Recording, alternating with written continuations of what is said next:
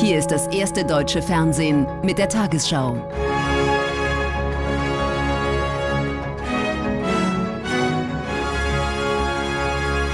Heute im Studio Judith Rakers. Guten Abend, meine Damen und Herren. Ich begrüße Sie zur Tagesschau. Im Streit über ein Aus für Neuwagen mit Verbrennungsmotor haben sich Deutschland und die EU-Kommission geeinigt. Demnach dürfen Verbrenner auch nach 2035 zugelassen werden, wenn sie ausschließlich mit sogenannten E-Fuels betrieben werden, also mit klimaneutral produzierten synthetischen Kraftstoffen.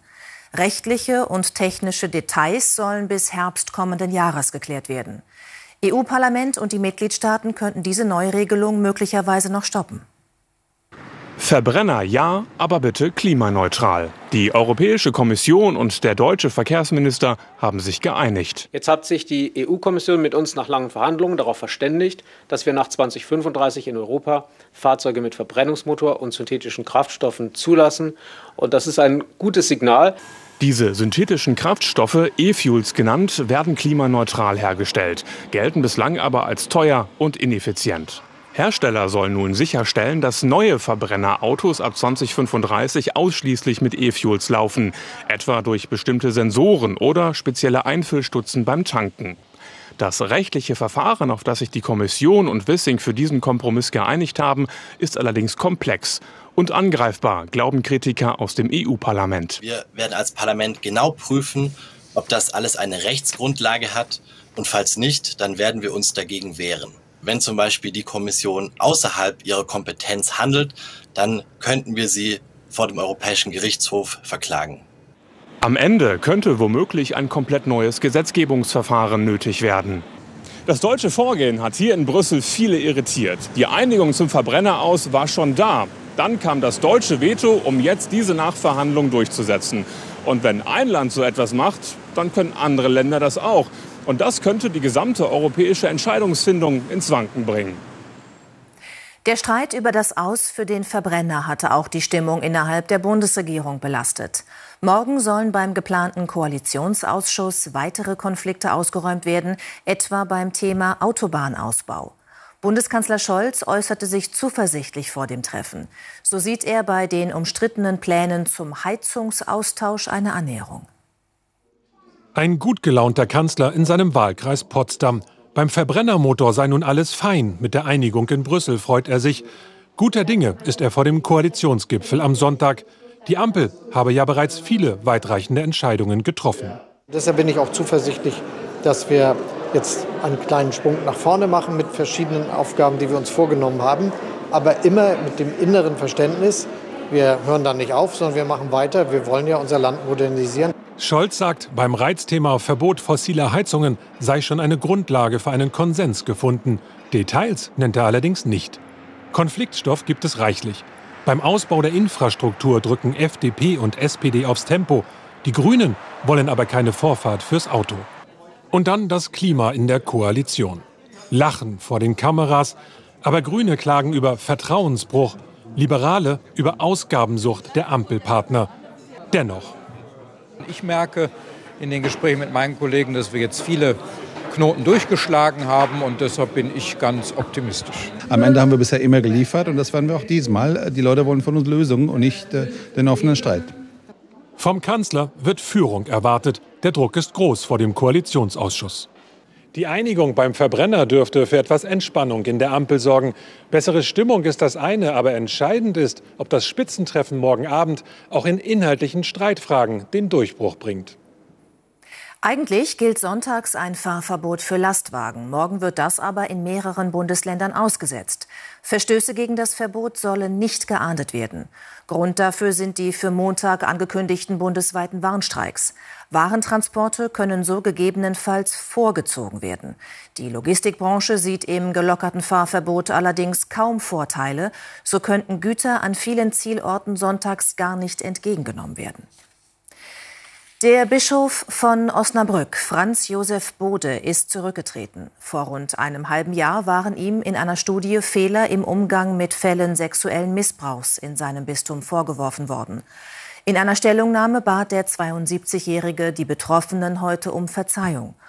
Bode ist der erste katholische Bischof in Deutschland, der im Zusammenhang mit dem Missbrauchsskandal sein Amt aufgibt. Der Rücktritt von Bischof Bode kommt heute für viele überraschend. Aber schon Ende Januar hatte der Osnabrücker ein entsprechendes Gesuch an den Papst gerichtet. Insbesondere im Umgang mit Fällen sexualisierter Gewalt durch Kleriker habe auch ich selbst lange Zeit eher die Täter und die Institution als die Betroffenen im Blick gehabt. Ich bin meiner Verantwortung als Bischof von Osnabrück in diesen Punkten nicht gerecht geworden. Kritik an dem Umgang mit den Missbrauchsfällen kam zuletzt vom Betroffenenrat. Heute begrüßte er die Entscheidung. Der Rücktritt von Bischof Bode kann eine Ermutigung für Betroffene sein, jetzt ihr Schweigen zu brechen.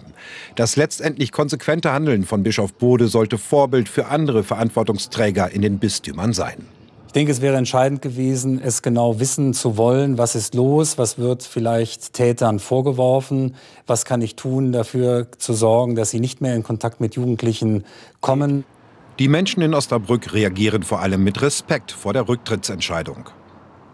Das ist vielleicht einfach auch ein richtiges Zeichen. Er hat ja nochmal ganz klar gesagt, dass er seine Fehler eingesteht. Wenn ich da an Köln denke, glaube ich, wäre das auch da ein richtiger Schritt. Er hat sicherlich Fehler gemacht in der äh, Kirche mit den Missbrauchsfällen, aber ich würde sagen, das haben fast alle. Bis Ende des Jahres soll ein Nachfolger für Bischof Bode gefunden sein. Russland hat angekündigt, im Nachbarland Belarus taktische Atomwaffen zu stationieren. Darauf hätten sich Minsk und Moskau geeinigt, sagte der russische Präsident Putin im Staatsfernsehen. Anfang Juli werde der Bau einer entsprechenden Anlage abgeschlossen sein. Belarus gilt als enger Verbündeter Russlands im Krieg gegen die Ukraine. Taktische Atomwaffen haben eine geringere Reichweite und weniger Sprengkraft als strategische Atomwaffen. Sie können aber zielgenauer eingesetzt werden. Die Vereinten Nationen haben sowohl Russland als auch der Ukraine in einem Bericht vorgeworfen, Kriegsgefangene willkürlich hinzurichten. Bislang sind Exekutionen ohne Anklage und Prozess von bis zu 25 russischen und 15 ukrainischen Gefangenen in der Ukraine bekannt. Kiew erklärte, die Ukraine verletze die Rechte Gefangener nicht und halte sich an internationale Abkommen. Brutal und verstörend mutmaßlich hingerichtet von russischen Soldaten, ein ukrainischer Kriegsgefangener.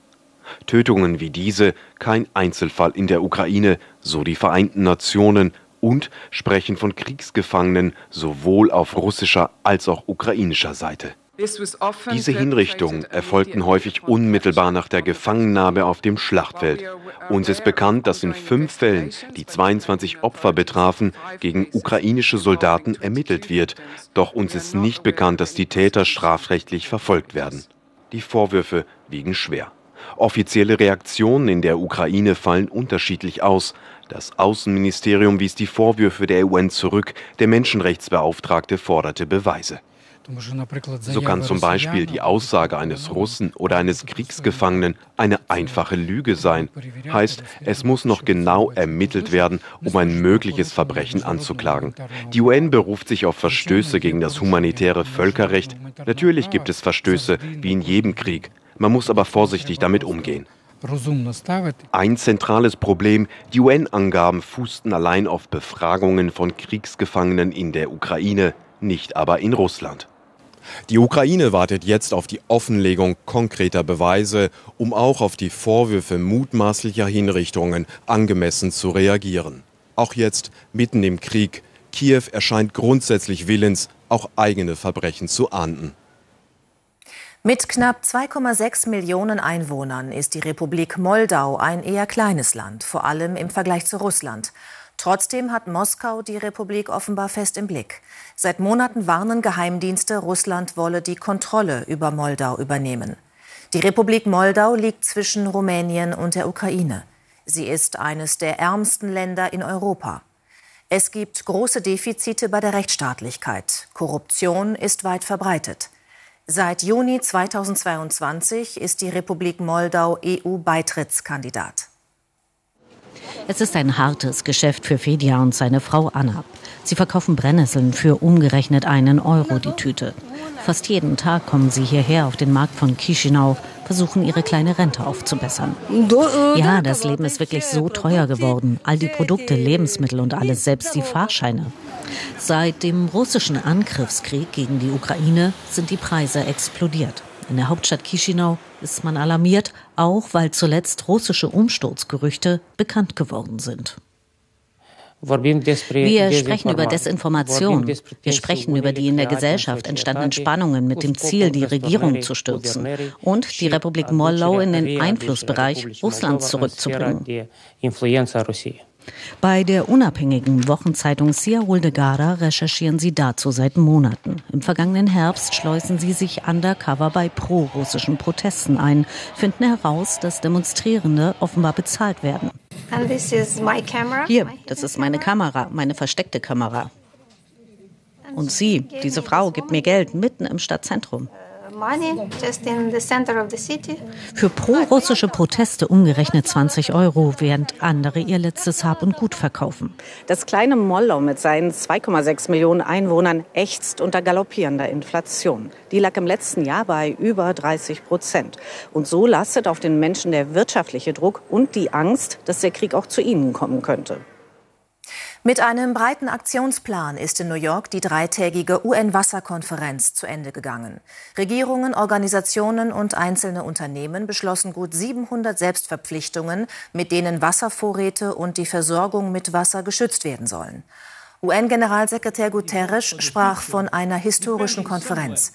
Die Hoffnungen für die Zukunft der Menschheit hingen davon ab, dass der beschlossene Aktionsplan zum Leben erweckt werde. Der deutsche Fußballmeister Bayern München hat seinen neuen Trainer Thomas Tuchel vorgestellt. Der 49-Jährige löst Julian Nagelsmann ab, der gestern entlassen wurde. Tuchel hatte zuletzt bis vor einem halben Jahr den FC Chelsea trainiert. Mit einem Lächeln auf den Lippen betritt Thomas Tuchel die Bayernbühne. Ausgestattet mit einem Vertrag bis 2025 soll er seine neuen Chefs und Fans glücklich machen. Die DNA des Clubs ist, ist, eine Verpflichtung, sie ist ganz klar definiert. Ich glaube, dass das auch selten gibt und bei den Bayern ist es einfach ganz klar, es geht ums Gewinnen.